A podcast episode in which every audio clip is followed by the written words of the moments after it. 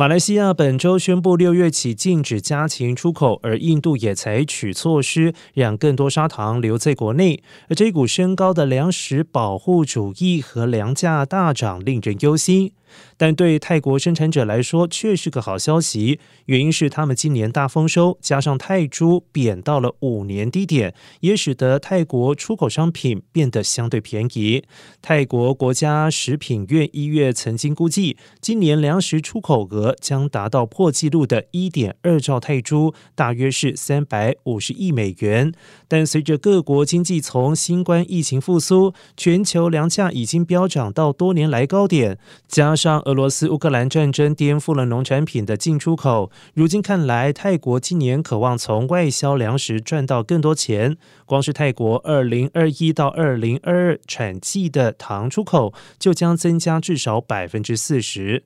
国际砂糖价格过去一年来已经上涨约百分之二十五。印度当局日前宣布将管制砂糖出口，可能还会为砂糖涨势增添柴火。